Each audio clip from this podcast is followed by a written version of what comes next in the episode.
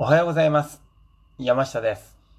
今日からですね、職場の教養という小冊子から素敵なお話を皆さんに毎日届けていきたいなと思います。よろしくお願いします。それでは今日のお話。題名は小さなことから。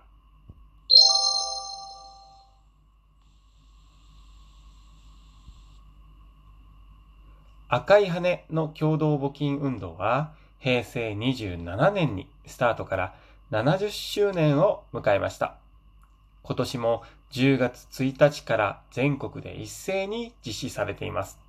皆さんもね、街中で赤い羽、募金活動見られたんじゃないでしょうか。この募金運動は戦後復興の一助となるよう昭和22年に市民主体の民間運動として始まりました。赤い羽はね、私も小さい頃から見ていましたが、昭和22年というとかなりね、歴史のある募金運動だなということを分かりました。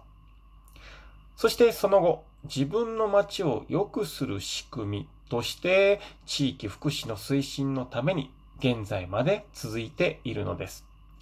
この歴史あるね、募金運動が今もなお続いているというのは素敵なことだなぁと感じます。このような大きな運動の中での人と人との助け合いに限らず、日常の家庭や職場においても私たちにできることは実にたくさんあります。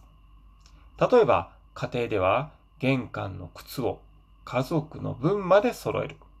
職場では共同で使用する場を整頓するなどがあります。また、率先して挨拶することも職場の雰囲気を明るくする意味で助け合いと言えるでしょう。そうですね。家庭でも職場でもちょっと気づいたことがあればですね、ああ誰かのために行うと、何と言いますか、心が清らかになるというか、まあ、そんな感覚がね、芽生えるんではないかなと思います。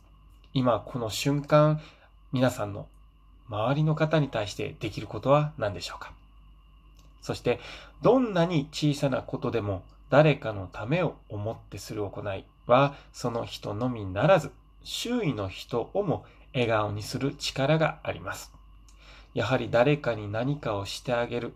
その結果ですね、相手からありがとうや笑顔をいただけると、その日の一日の活力にもつながっていくでしょうね。まずは自分にできる小さなことから助け合いの輪を広げていきましょう。